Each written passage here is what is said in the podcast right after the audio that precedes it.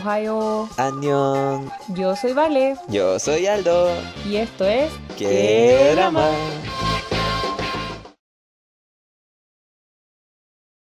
Bienvenidas y bienvenidos a su podcast favorito, ¡Qué drama! Les habla su locutora, Valentina, y estoy aquí acompañada de mi queridísimo Aldo. Hola, hola a todos, hola a todas. ¿Cómo están? ¿Cómo estás, Vale? Yo estoy bien, pero estuve bastante triste el fin de semana. Tuve un mal día domingo.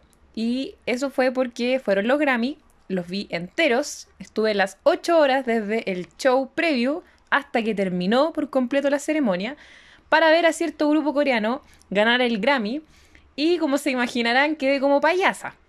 Entonces, no fue un buen día domingo. A pesar de que, como ya he comentado antes acá, a mí me gusta mucho Taylor Swift y al menos Taylor Swift se llevó el premio al álbum del año.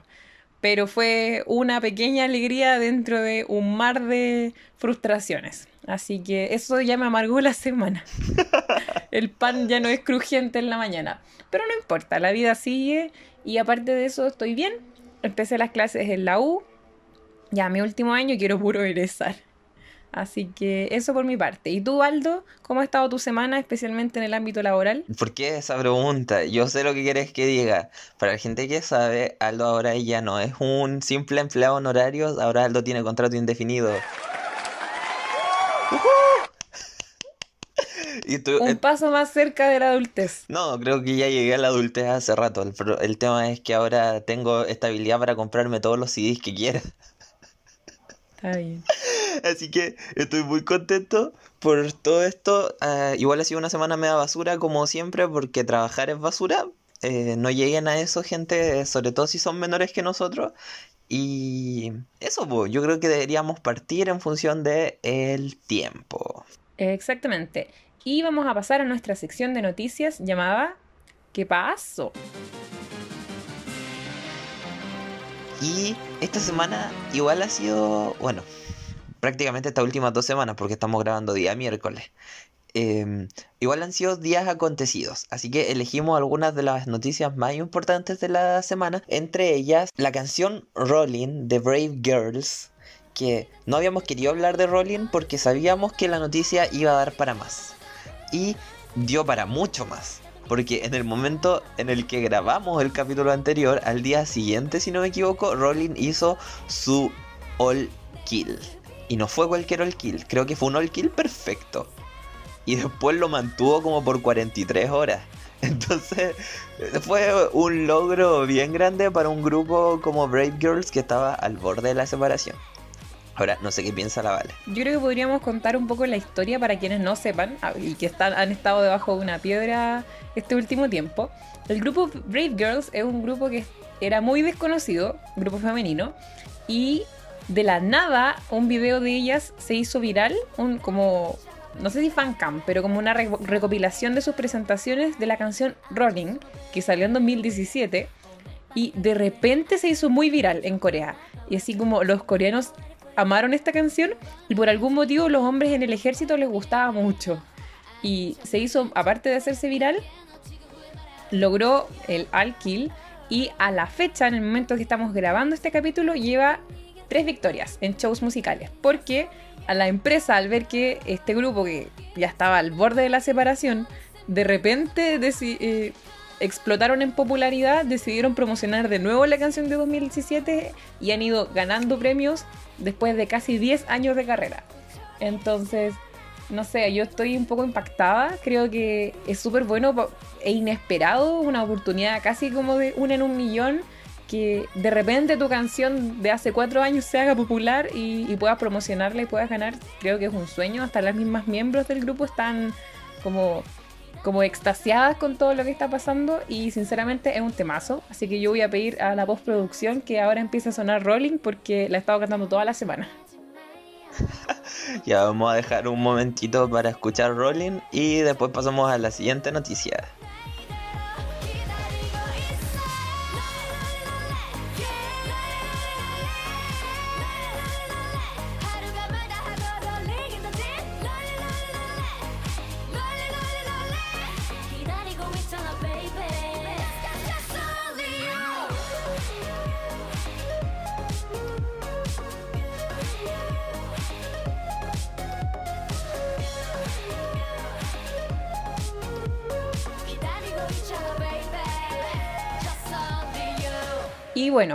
Un poco de lado el tema de Brave Girls, sí queremos hablar de un debut que estábamos esperando. Yo creo que nunca pensamos que iba a llegar la fecha y efectivamente llegó.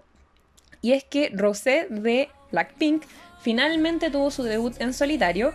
Rosé debutó con la canción On the Ground, que en su álbum, que es como guion R guion, y está con otra canción que es Gone, que es la que nosotros ya habíamos escuchado anteriormente, que cantaron en el show que tuvieron en enero.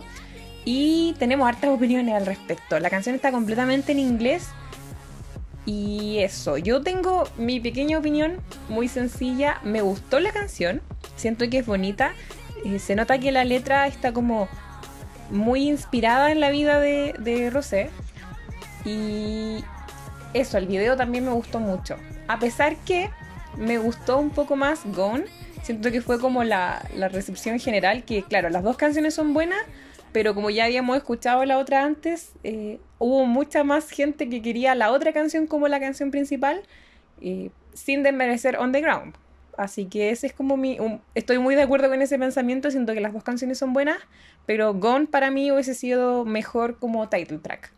Así que eso pienso yo. No sé qué opinas tú, Aldo. Mira, yo sin ánimo de tirar hate, la verdad es que la canción sí me pareció buena, me pareció como, como una canción nomás, porque ¿cachai? Sí, tipo, ah, ya, Rosé sacó su debut, eh, está bueno, ¿cachai? Y lo que sí, de lo que quiero hablar, y yo creo que en el futuro lo vamos a hablar como en un capítulo, es el hecho de que esté entera en inglés y aún así tengan la audacia de llamarla K-pop. Porque no sé, como que ahí, tengo como mis como mis reservas con eso, a pesar de que sí la canción está bastante buena, no no es como mi, mi cup of tea, como dirían los gringos. Entonces, no sé, no es mi no, no, es mi canción favorita. Estoy muy feliz, eso sí, porque haya tenido su solo. Porque de hecho, mientras más rápido salgan los solos de las demás, más rápido sale el solo de Jisoo, que es el que me interesa. y eso, espero que te vaya bien, Rosé, y que tu canción siga pegando tan alto como está pegando en este momento. Y hablando de tocar alto, tenemos un grupo de K-pop que ha estado tocando muy alto últimamente. Y yo creo que esto a la Valeria la tiene muy feliz y nos va a contar todo en detalle. O sea, yo no diría muy feliz, la verdad, porque eh, tal como adelanté, el día domingo fueron los Grammy, que igual es una ceremonia importante, pero con el paso del tiempo siento que se ha ido desprestigiando un poco.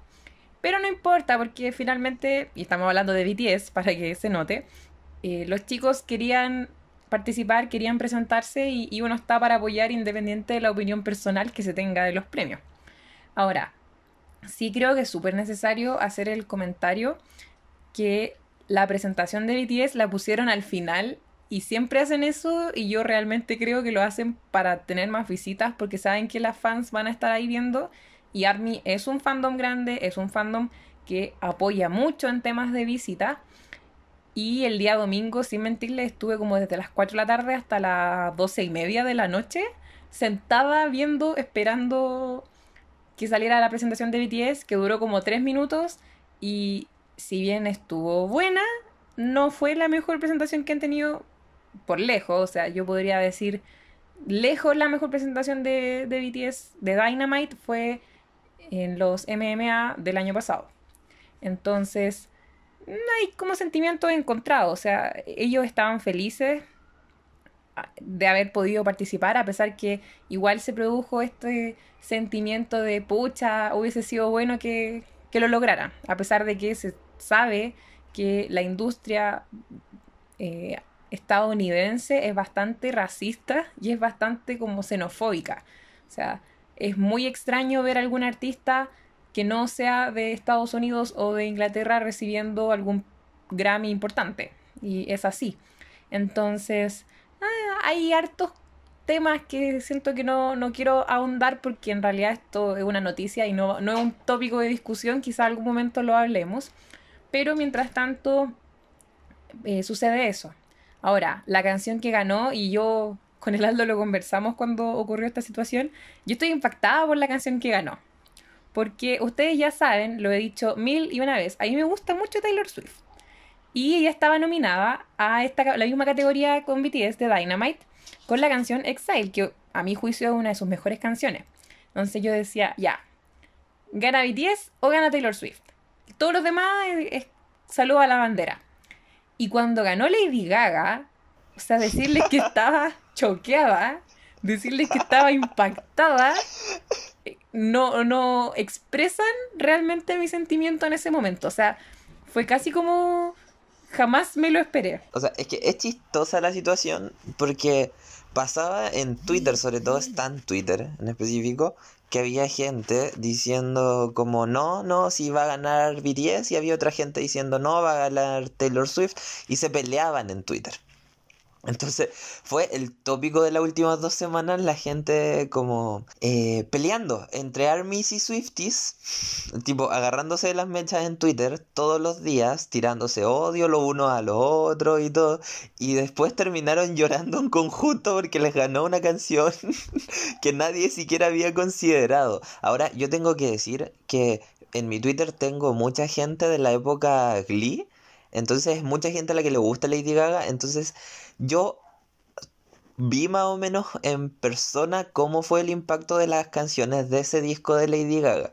Entonces yo en un momento si le dijera, vale, vale, va a ganar Lady Gaga y me voy a reír de ti. y bueno, dicho y hecho. También tenemos gente que nos comentó, porque en nuestro Instagram, arroba que drama podcast, le, comenta, le preguntamos su opinión a la gente sobre la presentación de BTS. Y nos llegaron dos, dos comentarios. El primero de Vale-Ugu-2, que puso, BTS estuvieron maravillosos como siempre, los Grammys muy mal.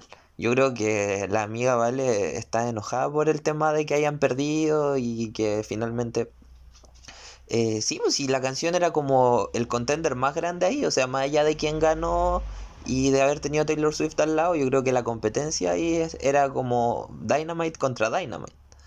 Y bueno, la, y Mariana, que se llama, déjame ver, Mariana Vázquez, si no me equivoco, me puso, se ven hermosos, amo, y muchas Directioners lo amaron y se unieron al fandom. Ahora, no sé yo, yo creo que tienen como ondas parecidas, las fans de One Direction y las fans de BTS. Así que no me sorprendería que sea cierto. Yo no estoy al tanto. Así que, ¿qué, piensas tú de eso, Vale? Bueno, yo voy a confesar que yo era fan de One Direction. Así, hardcore fan, cuando tenía como, como 14, 15, 16 años. Mucho. Así, muy, muy, muy fan de One Direction. Y efectivamente, yo conté en el piloto que yo sufrí Ah, pero creo que lo había contado en el piloto.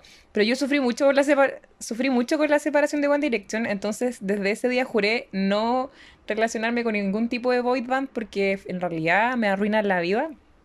Pero bueno, encontré a BTS y aquí estoy. Y sí, yo siento que en gran parte la piel que tiene, así como la atracción que tiene eh, BTS es muy similar a la que tenía One Direction en ese momento. Y sí, de hecho mi Twitter, yo tengo un stand Twitter, así yo pertenezco a Stan Twitter y hay mucha gente que son fans de One Direction y que también son fans de BTS. Entonces es algo que pasa y yo creo que es mucho más común de lo que la gente piensa.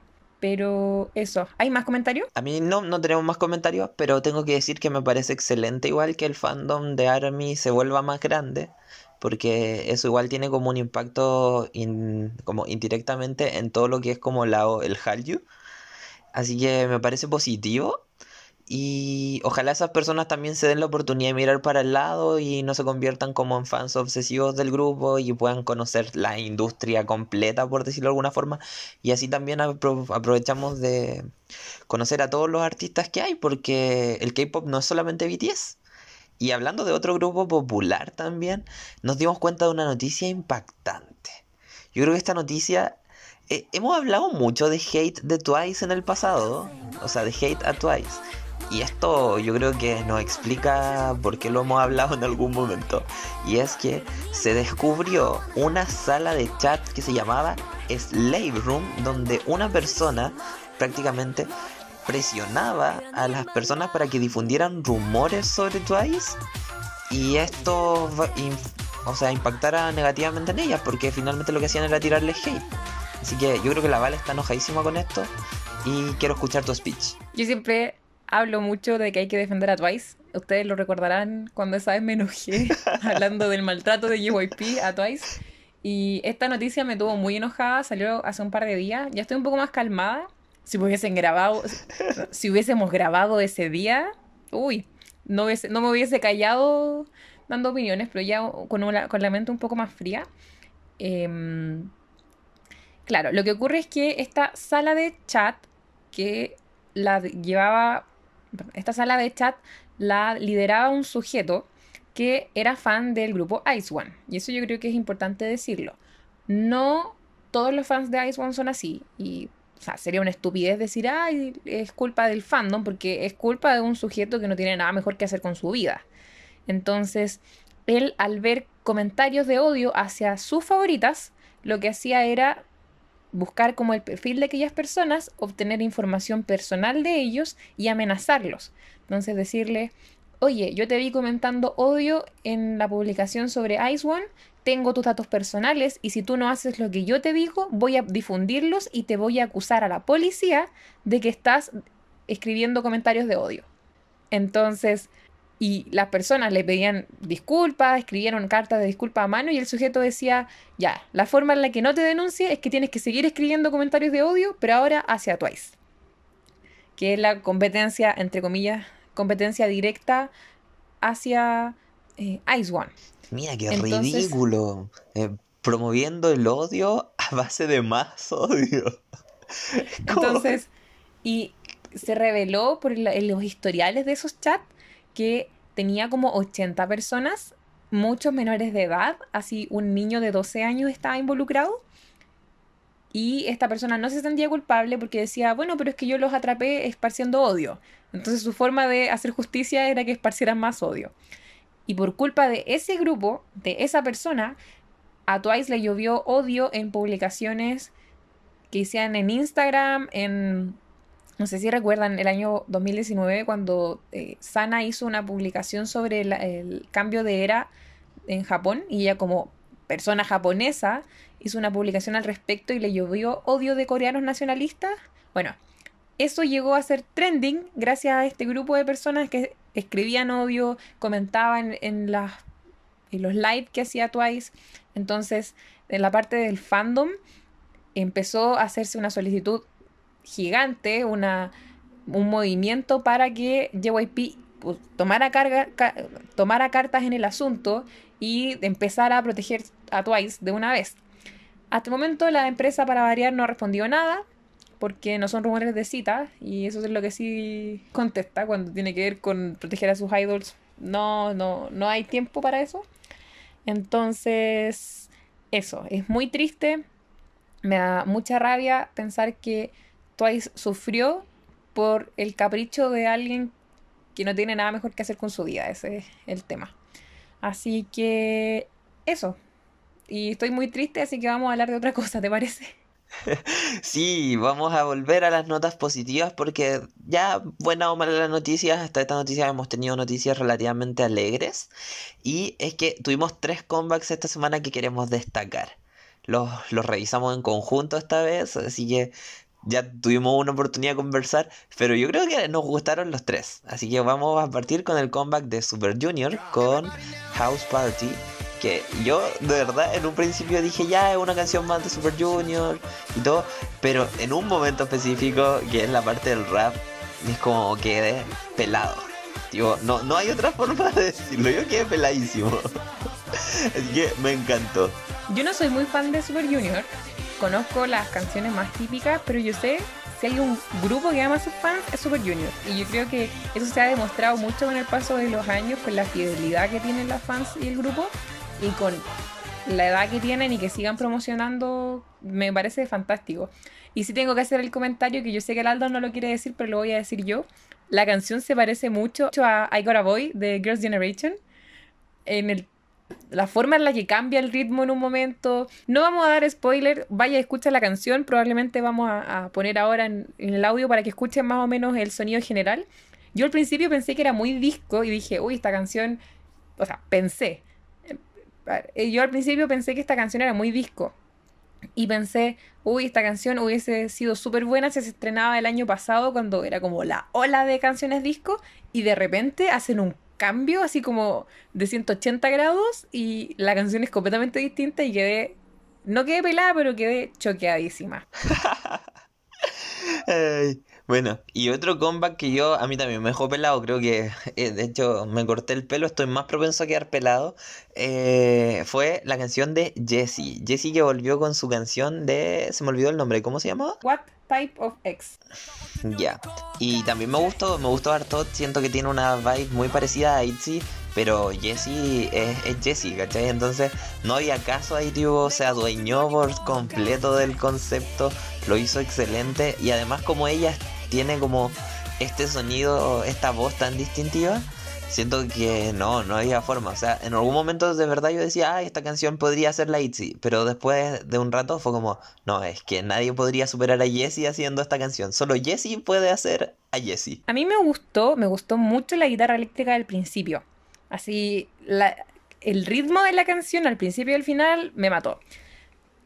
Pero mi aprehensión es que yo soy muy fan de Nuno Nana. Entonces entré esperando, no sé si un Nuno Nana 2.0, pero es una canción muy distinta. Entonces me... No me decepcionó, solo que yo tenía otras expectativas. A pesar de que la canción es muy buena, pero sí sigo siendo fiel a, Nuno Nana.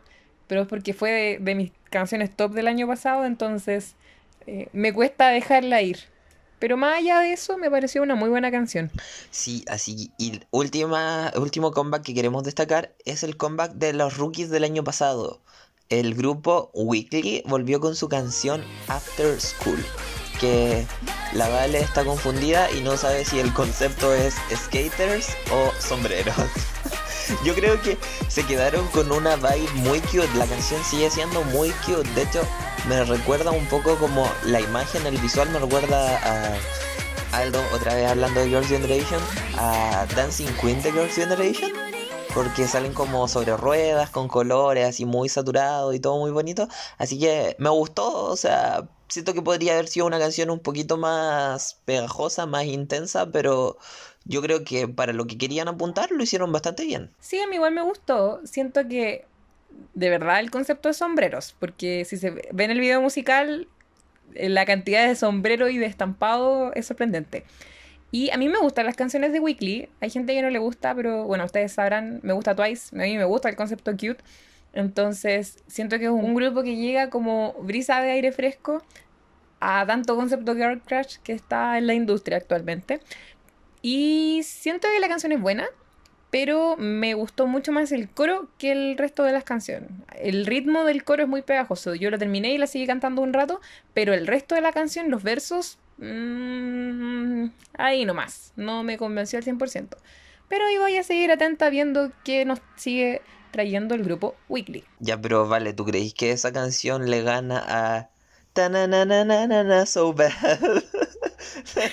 Ay, bueno, ustedes tienen que saber, eh, para mí, si bien Weekly fueron la rookie del año, para mí el debut del año pasado fue So Bad de Stacy y cuando se lo dije al Aldo no le tincó mucho la canción y después de un tiempo se dio cuenta de la obra de arte que es la canción So Bad.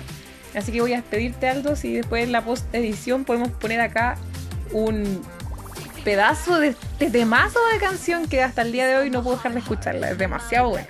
Ya, vamos, vamos a escuchar So Bad un ratito y después vamos a pasar a nuestra siguiente sección.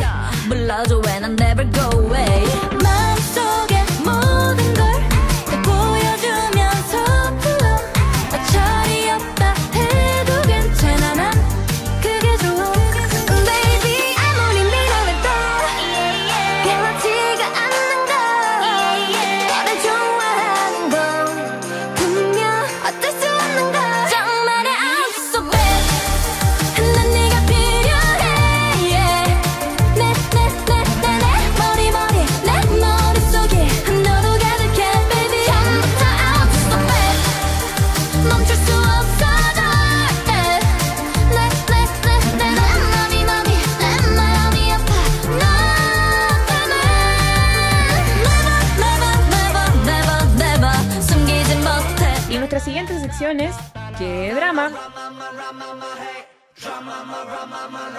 Pero esta vez la vamos a cambiar. Y esta sección se llama ¿Qué anime? Porque no sé si recordarán, en el capítulo que hablamos de los anime del recuerdo, yo desafié a Aldo a que viera un anime y él me desafió a mí a ver uno. Entonces vamos a hablar hoy día del anime que vio el Aldo y la próxima semana vamos a estar hablando del que vi yo. Entonces, Aldo, el momento de la verdad. ¿Qué te pareció Chigatsu, ¿qué te pareció Chigatsu Kimi no Uso? Ya. Primero, antes de comentar siquiera Shigatsu, voy a decir que era un anime de 23 capítulos y lo vi en una semana. La Vale lleva dos semanas sin ver Blendes, que tiene 12. Así que si, si nos están escuchando en este momento, gente, vayan a funarla a nuestro Instagram y pónganle Vale, ve Blendes y un emoji enojado. No tengo excusa, no tengo excusa. Estuve de vacaciones la semana anterior. Esta semana entré a clases, pero la semana anterior estuve de vacaciones y medio flojera. Así que eso, la próxima semana ya lo habré visto y podré comentarlo, pero por mientras vamos a ver lo que opina el. Entonces, volviendo al tema, Shigatsu wa Kimi no Uso es un anime del año 2016 que la Vale me desafió a ver porque me dijo que la primavera no iba a volver a hacer lo mismo después de ver esta serie. Tengo que decir que es cierto. ¿Por qué? Porque el anime se trata de un personaje, un niño de 14 años, bueno, adolescente en este caso, que se ve envuelto en una mentira. Al final explican cuál es la mentira, pero yo no la voy a decir para que las personas que lo vean eh, se sorprendan con la mentira. Porque yo que choqueadísimo con la mentira al final, la Vale se rió en mi cara de la... porque yo estuve todo el anime intentando adivinar cuál era la mentira y no la logré adivinar. Este chico es pianista y en el primer capítulo conoce a Kaori. Kaori, una niña súper alegre, de su misma edad, de su misma, de su misma generación de estudiantes, que ella es violinista. Y durante la serie se da la, la química entre ellos, la suficiente, como para que comiencen a tocar juntos. Y esto le sirve a él como motivación para finalmente ser un mejor músico. Entonces, en el camino encuentra rivales del pasado, a los que tiene que superar, eh, tiene como todo este conflicto interno con una mamá que si bien no era mala, al principio la muestran como un personaje malo porque le generó traumas a él en la infancia que le impedían ser un músico como él quisiera hacerlo, por decirlo de alguna forma, o de disfrutar la música que era lo que él le gustaba hacer. Y eso, entonces como todo un camino de crecimiento personal y de romance entre los dos protagonistas de la serie, también está la amiga de la infancia del protagonista que tiene, eh, o sea, que tiene como sentimientos por él, pero no se da cuenta hasta muy tarde, y está el otro amigo del protagonista que tenía como una especie de relación con la protagonista rubia del o con Kaori y... Pero a la vez no, era todo muy raro en ese, en ese caso y siento que él fue el gran perdedor de esta serie. Y también está la, la personaje de relleno que la ascendieron de un capítulo a otro sin razón aparente. Y yo le, y siempre le digo a la Vale, como Vale, no entiendo por qué el grupo de cuatro horas de cinco. Eh, bueno, si lo ven, van a poder saber de qué personaje estoy hablando. Y me pareció un anime hermoso algo lento, eso sí, me pareció que es bastante lento en el sentido de que la historia empieza y se demora en tomar su tiempo, como que se toma mucho tiempo en darte pistas sobre lo que va a pasar en el, en el, en el final de la serie, pero en ningún momento te dicen así, como, o sea, como que la historia avanza, ¿cachai? Así como, nunca sentí que la historia avanza súper rápido o a un ritmo agradable. La tuve que ver en velocidad 1.25, excepto el último capítulo, y el primero tampoco. Pues bueno, también por cuestiones de tiempo. Yo di este consejo la otra vez, si no tienen mucho tiempo y quieren ver una serie, véanla en velocidad 1.25, se disfruta exactamente lo mismo. y eso, me pareció que es bastante bueno. El dibujo, el dibujo sobre todo, el arte del anime está hermoso. Tipo, hay algunas escenas que están dignas de sacarle un pantallazo y ponerlas de fondo de pantalla. Y la música La música también. Yo quedé al debe con averiguar si las canciones, porque como eran una pianista y una violinista, las canciones las habían grabado de nuevo o habían usado como algún MP3 genérico para, para ponerlo en la, en la animación. Pero aún así siento que las canciones que tocan captan muy bien la emoción del momento en el que está la serie. Y eso me parece excelente. Yo quedé fascinado con las escenas de música con el dibujo me pareció un muy buen anime, así que vale, que quiero saber qué piensas. Yo solo quiero saber tu opinión sobre el final. O sea, yo sé cuál es tu opinión sobre el final, pero quiero escucharte. O sea, ya, yo desde el principio sabía que el final iba a ser ese, pero... No dolió menos. La... No, no dolió menos para nada, pero lo que sí me dejó muy impactado fue la mentira. ¿Cuál era la mentira? Porque en inglés la serie se llama Your Lie in April, que April es cuando se conocen y también es un grupo que está funado. Eh, eh, eh, y bueno, ellos se conocen en abril y ella le, le, hace una ella le miente en abril y al final del anime te explican cuál era su mentira. Y yo creo que eso a mí me pareció más impactante que toda la demás situación porque siento que durante toda la serie te van como mostrando muy gráficamente qué es lo que va a pasar con los personajes.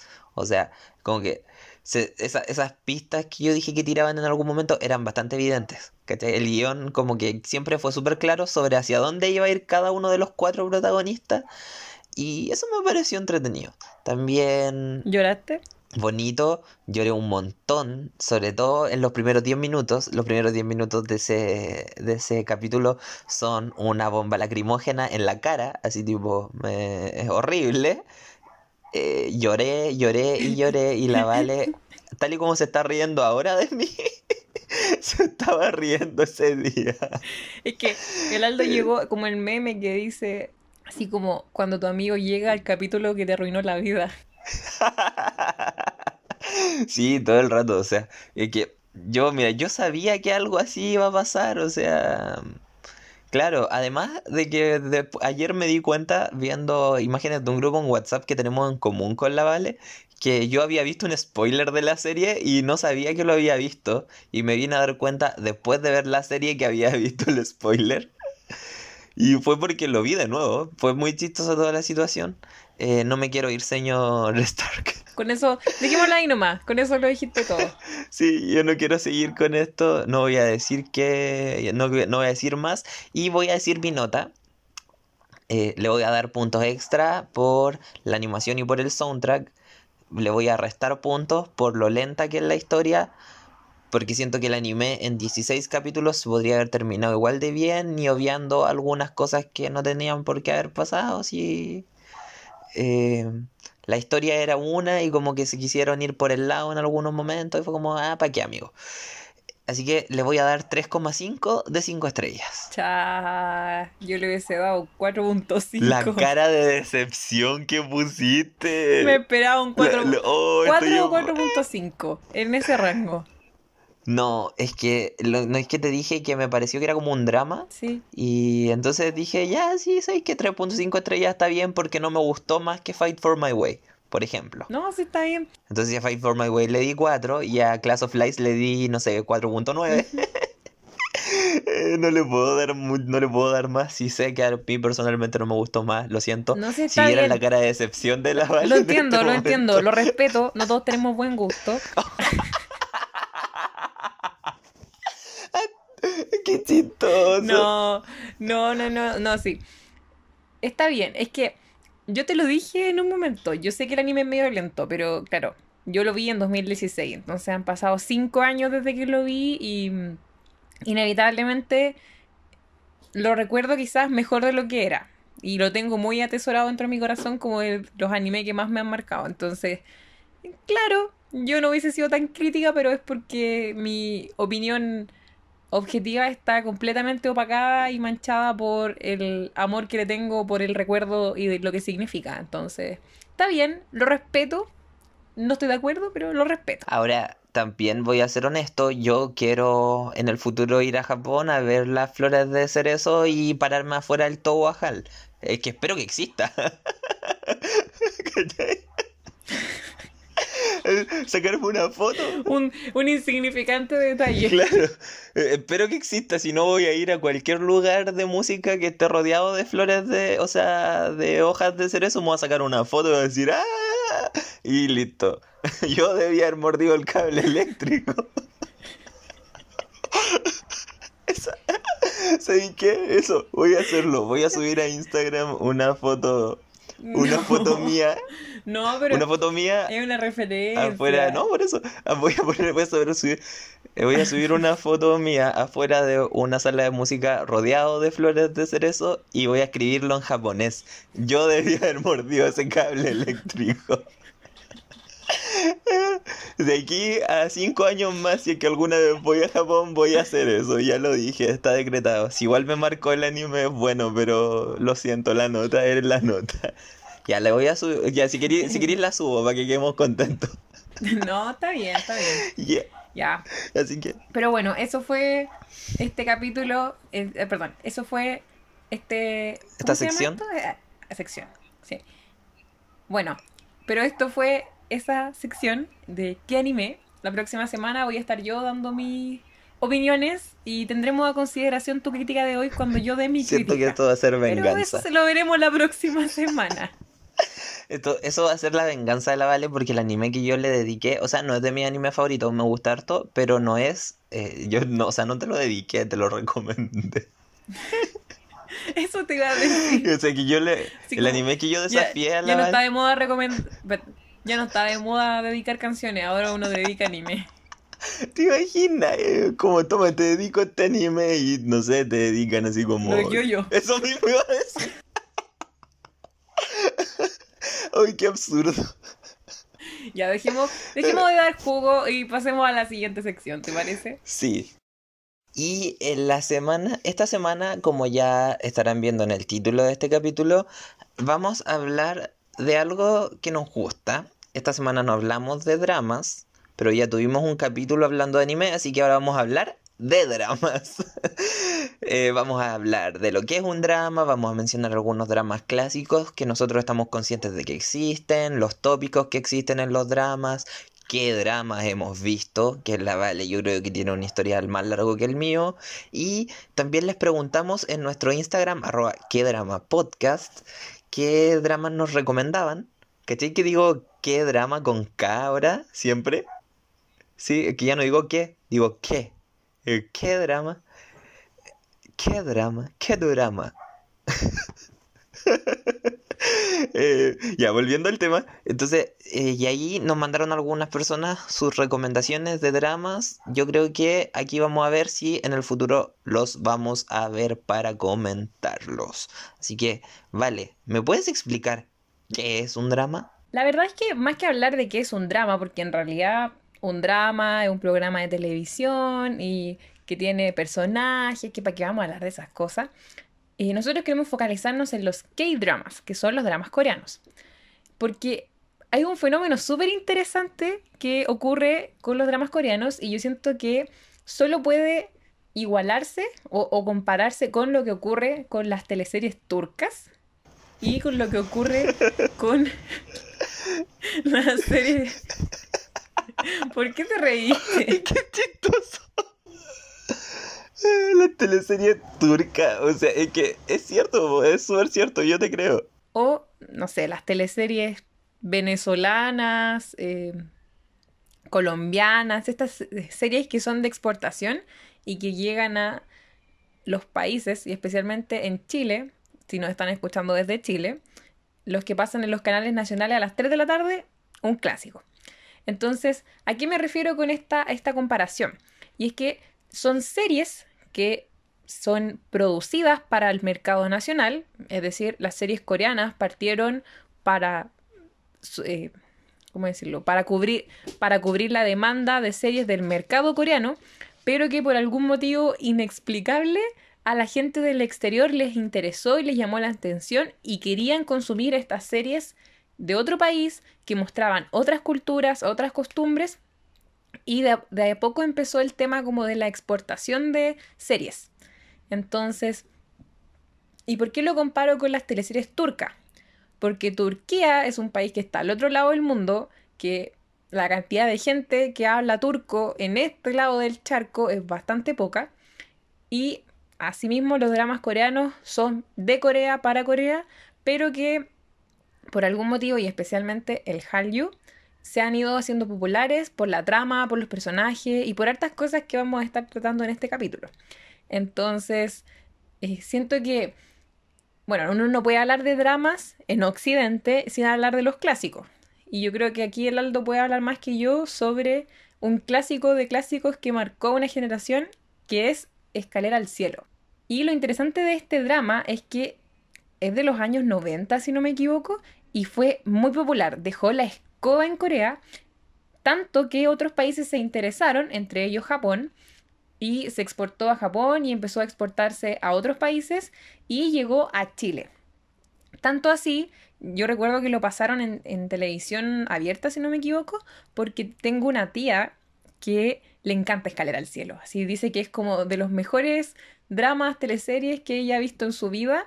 Y hace poco, que es una tía mayor que no, conoce mucho de internet, eh, me dijo que lo encontró en YouTube. Y estuvo toda la semana pegada viéndolo porque los dramas son muy adictivos.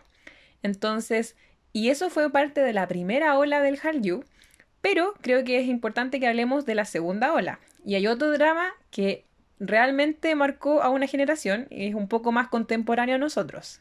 Y Aldo, yo creo que tú puedes hablar de eso. O sea, yo no iba a hablar de Escalera al Cielo, yo lo anoté en, la pauta porque sé que es un drama muy antiguo porque lo mencionan en Crash Landing on You. Yo nunca he visto Escalera al Cielo, pero del que sí puedo hablar un poco es de Voice Over Flowers, que lo dieron en el Mega, que tampoco lo vi. Sé que tiene como varias reversiones, tiene como remakes, y creo que en algún momento voy a tener que verlo.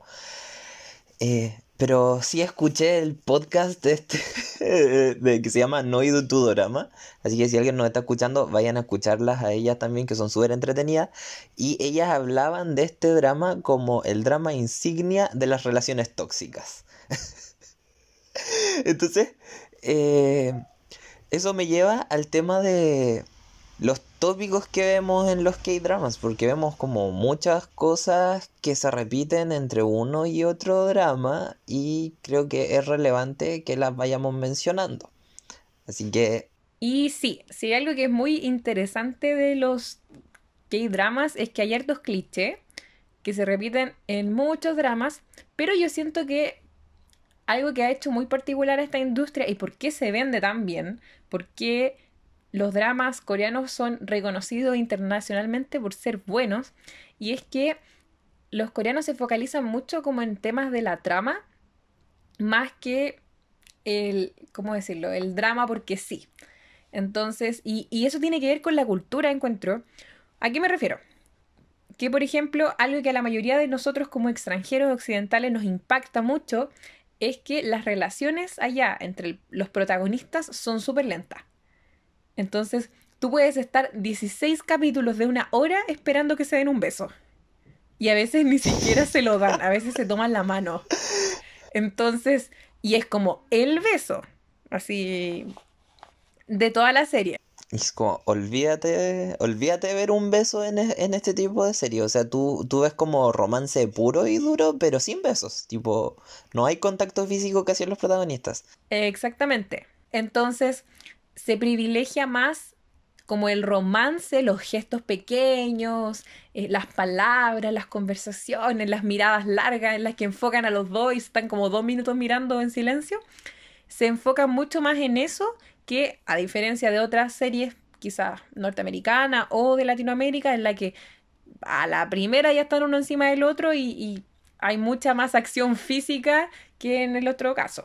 Claro, es que intentan ser como un ejemplo, tipo, yo creo que los o sea, los animes, los dramas coreanos también tienen harto que ver con promover la, a como ciertos valores sobre la gente del país, ¿cachai? Entonces, por ejemplo, el que no se vea a los personajes teniendo contacto físico tiene harto que ver con lo conservadores que son allá en el tema de las relaciones de pareja. También está el tema de que yo, de todos los dramas que he visto, solo en un drama han tenido contacto físico así del como beso. de adulto, claro, más allá del beso, y no lo muestran, tipo, te lo muestran sutilmente porque están como en la cama conversando, se dan un beso y después cambia la escena y dice como, como la puerta de la, de la dueña de la pieza tenía un cartel que dice así como más 18, no menores. ¿Cachai? Entonces ahí tú decides instantáneamente, ah, ya sé lo que pasó. Pero más allá de eso, no, como que no avanza. También hay otro tópico que respecto a este tema de los dramas, y es que siempre hay uno de los dos protagonistas que tiene un sueño, y es como el mensaje de tú también puedes cumplir tus sueños si trabajas lo suficientemente duro.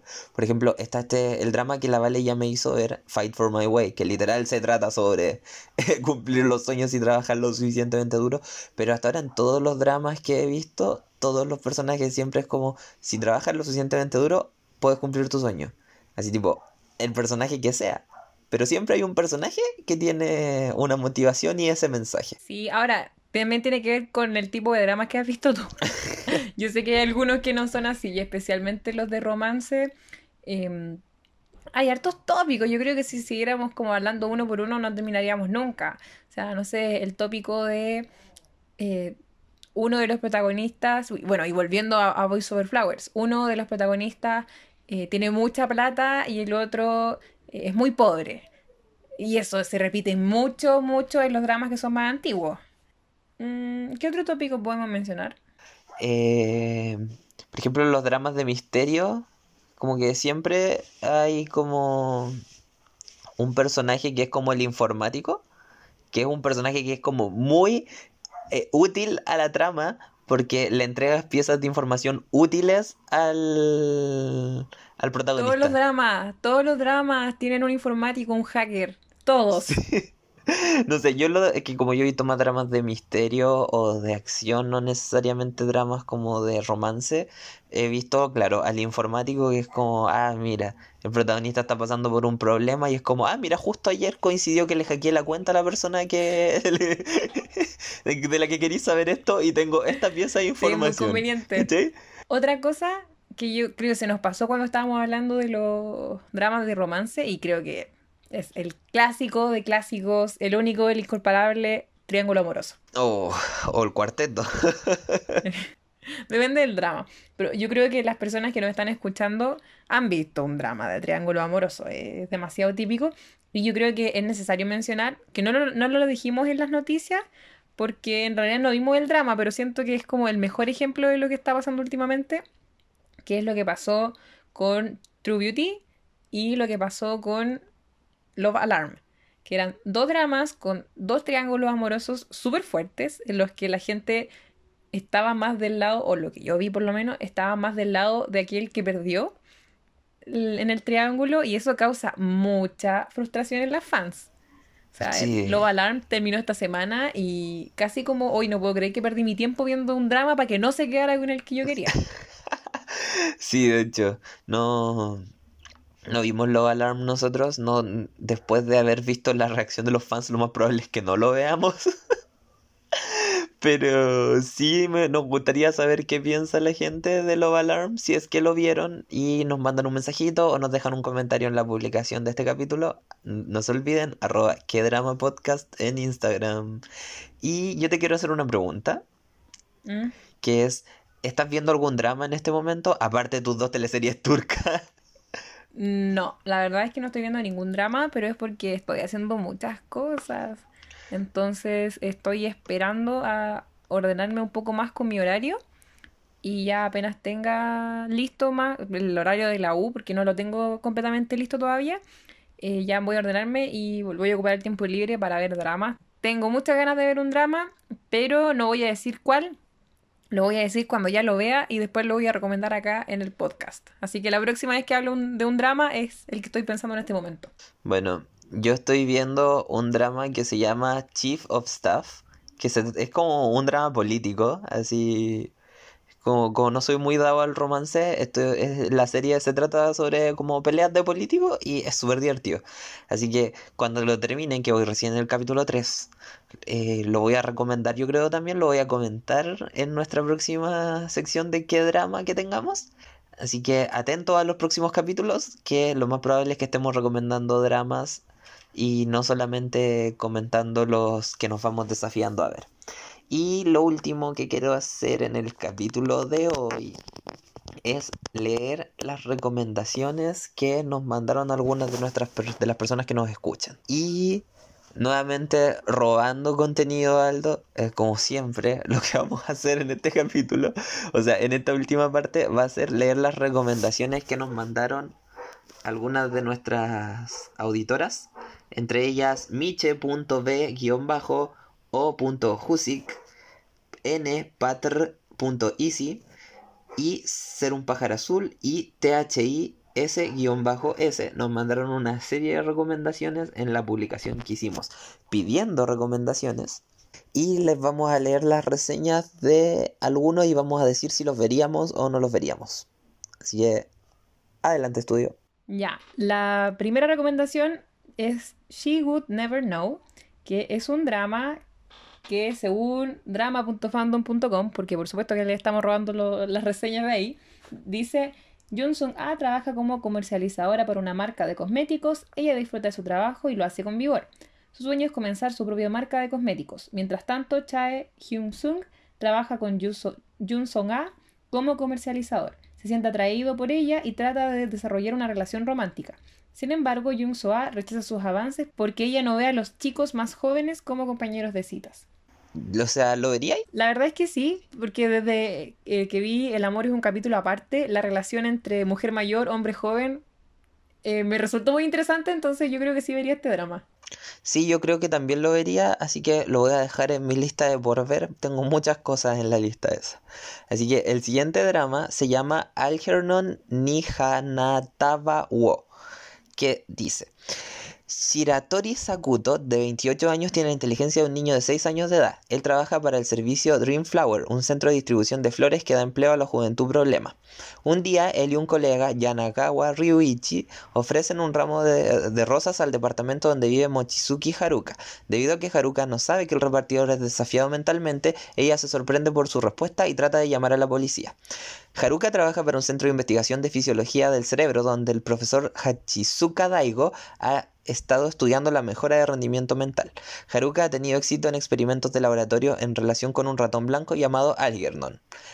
Sakuto se transforma en un genio a través de la cirugía, pero la nueva inteligencia de Algernon comienza a desvanecerse y muere. Sakuto se da cuenta de que su genio también podría estar destinado a desaparecer. Este lo leí ayer cuando lo recomendaron, porque no es un drama coreano, es un drama japonés, y sabéis que me dieron muchas ganas de verlo porque se ve súper interesante el tema. no sé si te tincó. Sí, que yo soy súper...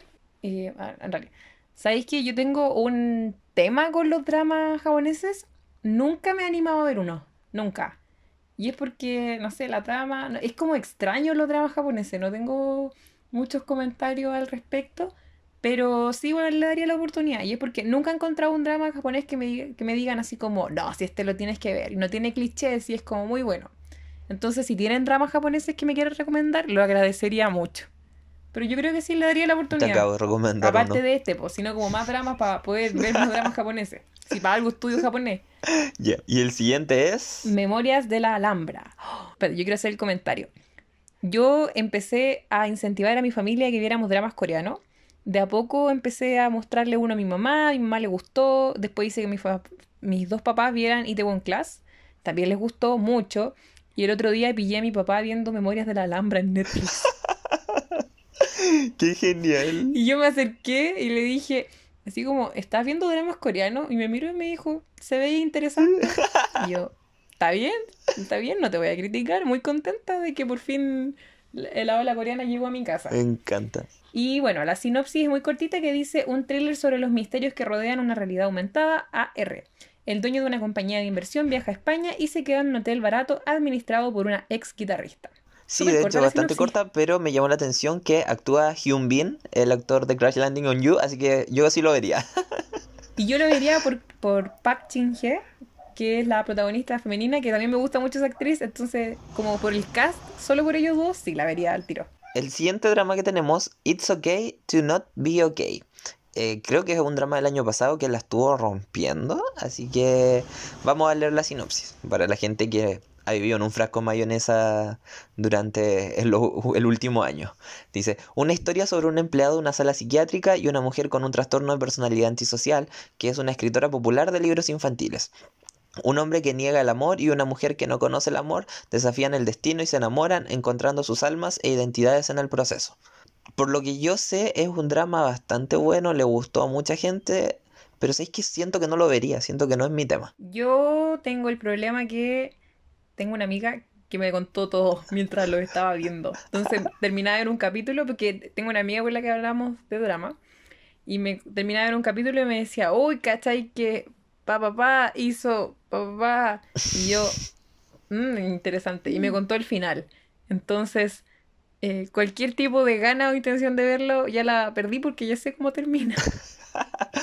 Así que, pero sí me hubiese gustado verlo porque tal como Heraldo dice, a mí me gustan los temas de salud mental. ¿Y el siguiente es? My Hollow Love. ¡Oh! ese yo lo tengo en mi lista. ¿Sí? Dice una, sí, una mujer conoce a Holo, un ser de inteligencia artificial que siempre se queda a su lado.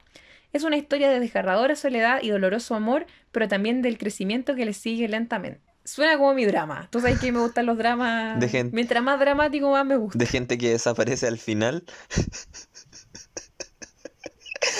No lo quería decir, pero sí. Esto, eh, eh, siento que es muy triste en la parte donde dice, pero también del crecimiento, o sea, desgarradora soledad y doloroso amor, siento que el holo se va a destruir en algún momento, o sea, creo que lo vería, además que tiene 12 capítulos y se ve entretenido, está en Netflix, así que si quieren verlo, ahí está.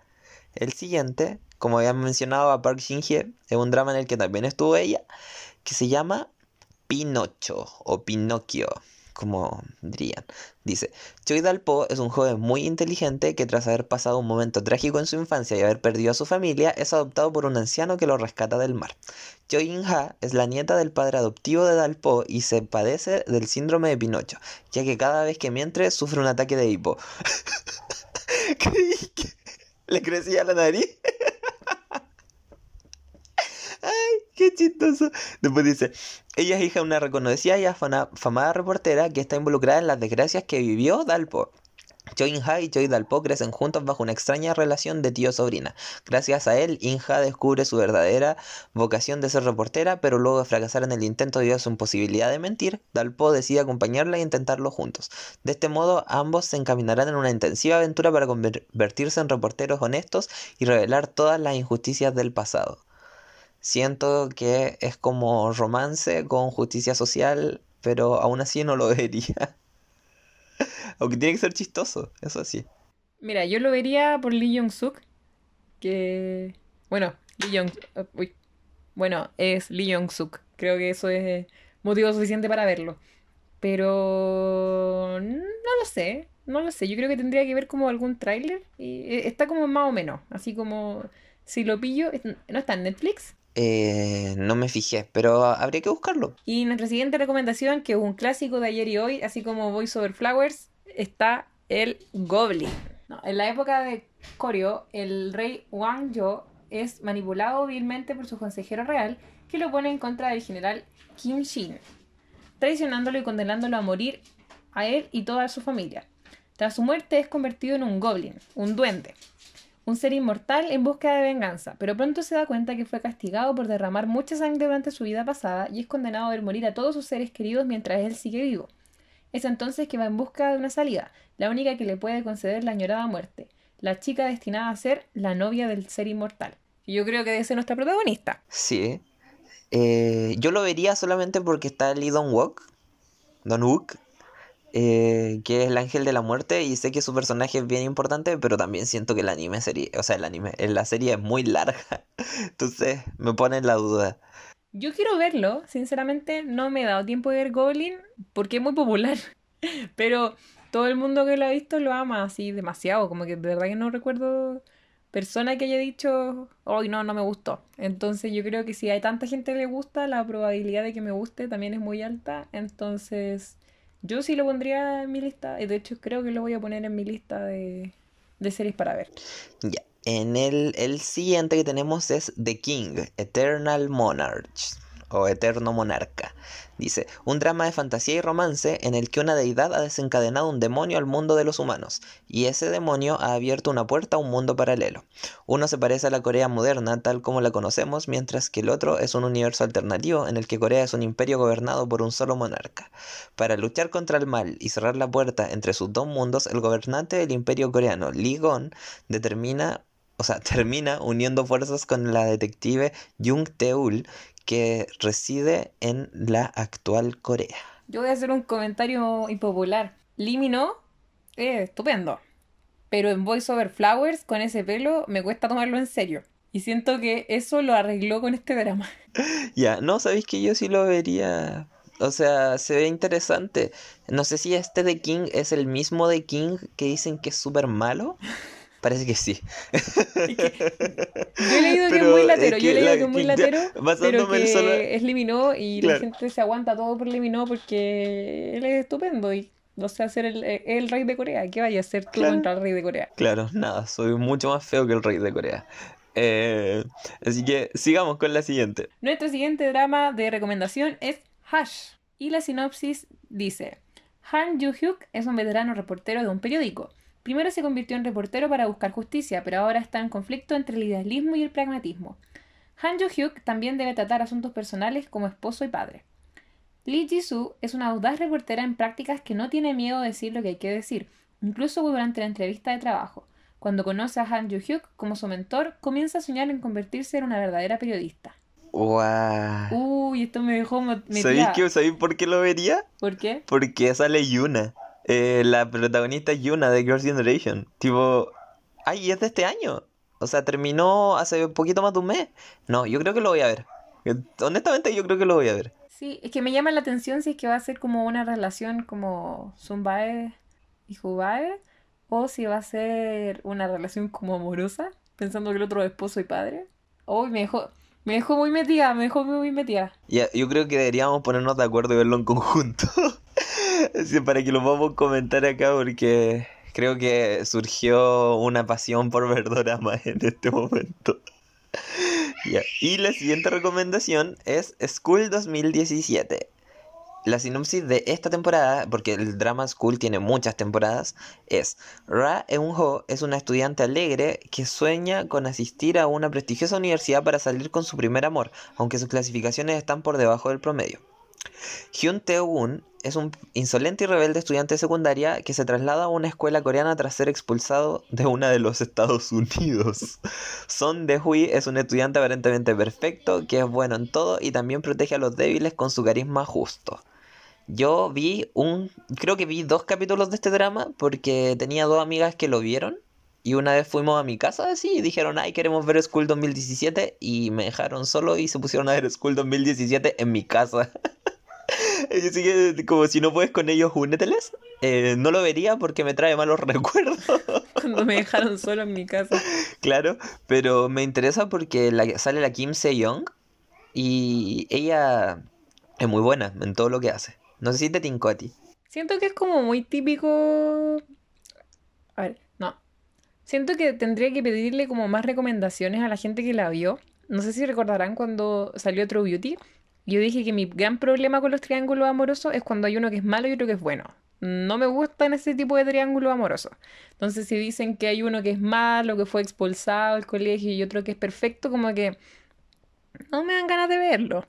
Pero si me dicen, como sí me dijeron en True Beauty, que en realidad igual los personajes después, los masculinos, tienen eh, como un mayor desarrollo y, y se salen del estereotipo de, ah, el bueno y el malo, quizás sí me interesa, me gustaron los uniformes escolares, se ven bonitos.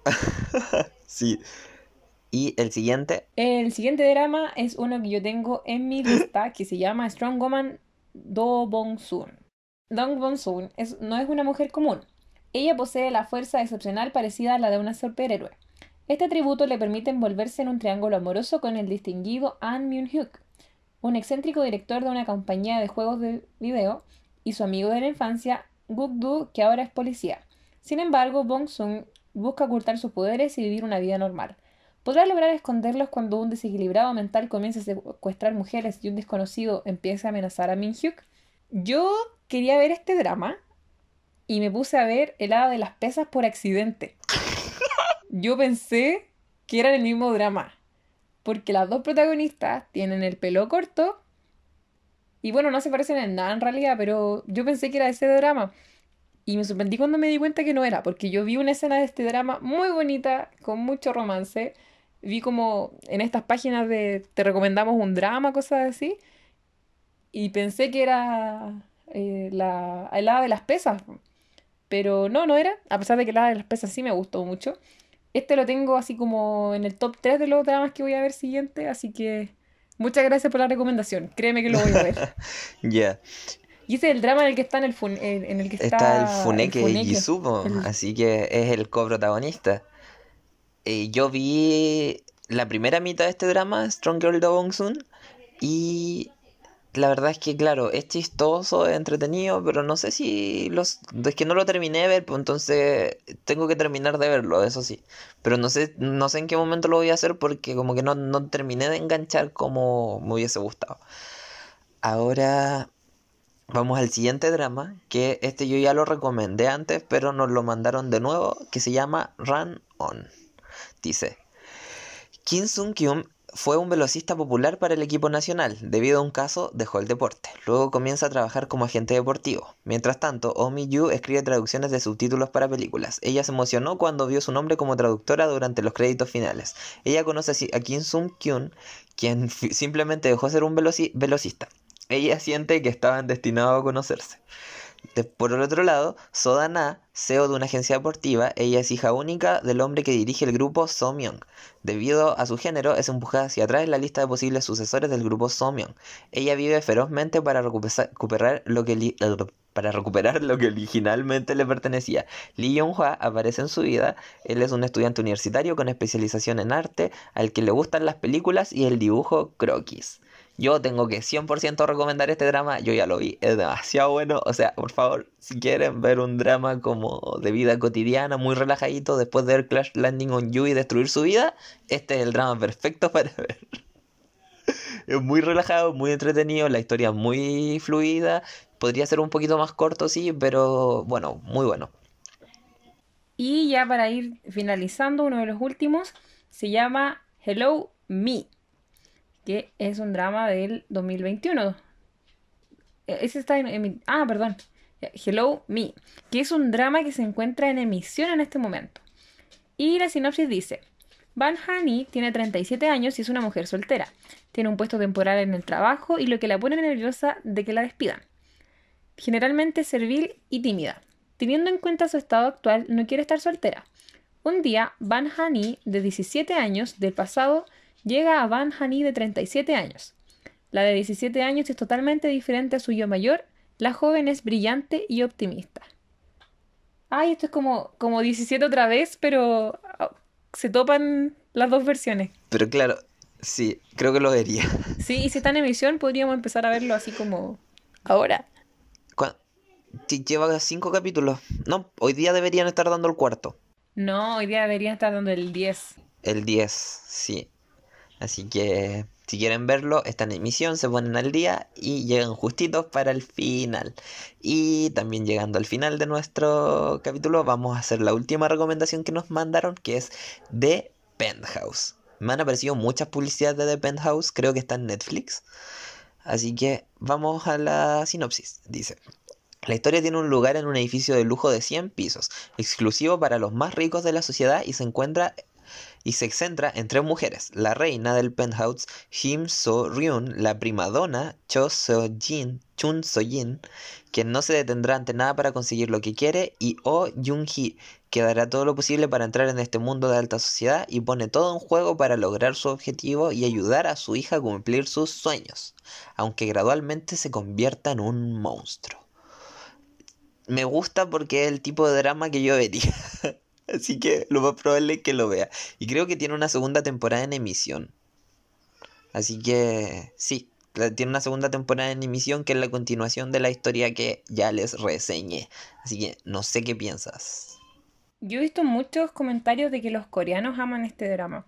Y yo creo que también es súper importante mencionar, ahora que está pasando mucho, que Netflix está no solo eh, tomando drama y poniéndolo en el catálogo, está produciendo dramas y ahora está prácticamente dirigiendo dramas. Están saliendo dramas originales de Netflix y eso es súper interesante porque los coreanos amaron mucho este drama. A los coreanos les gustan los dramas que son como, como raros, entre comillas, como de misterio, de cosas así. Los dramas que hay mucho drama, como, no sé, yo estoy pensando uno que estuvo muy de moda el, el año pasado, The Life of the Married. Y también le gustan como los dramas familiares. Bueno, eso es como para la, población más grande, así como de familias, como teleserie chilena, una cosa así. Y algo súper interesante de, este tipo de drama es que el público occidental es muy distinto al público oriental, al público coreano. Y es una reflexión que me surge al ver Penthouse, porque yo sé que no pegó mucho en, en Latinoamérica, en este lado del mundo, pero allá fue, furor el, tiempo que lleva. Hay mucha gente que es fanática de ese drama. Entonces, sí encuentro interesante cómo de a poco ha ido cambiando el tema de los dramas y, hay ciertos que tienen éxito. por ejemplo, True Beauty tuvo mucho éxito acá y los coreanos ni ahí. Sea, ni, pescaron True Beauty. Entonces, eh, ese tipo de cosas me resultan interesantes. Y yo sí pondría Penthouse en mi lista porque encuentro que a pesar de todo, los dramas coreanos, como de coreanos para coreanos, eh, igual son súper buenos. Eh, ya. Sí, así que ya saben, les dimos una lista muy larga de dramas que pueden ver. Tienen dramas para ver todo el año prácticamente con la lista que nos mandaron nuestras seguidoras. Así que... Y se lo agradecemos mucho. Sí, les mandamos un saludo a todas y un besito porque las TKM porque nos escuchan. Y con eso ya estaríamos terminando. ¿Algo más que decir? Nada más. Solo que BTS debió haber ganado el Grammy, pero eso es otro tema. Ya, y nos vamos a despedir con Dynamite esta semana. Así que hasta luego. Chao, chao. Chao, que esté muy bien.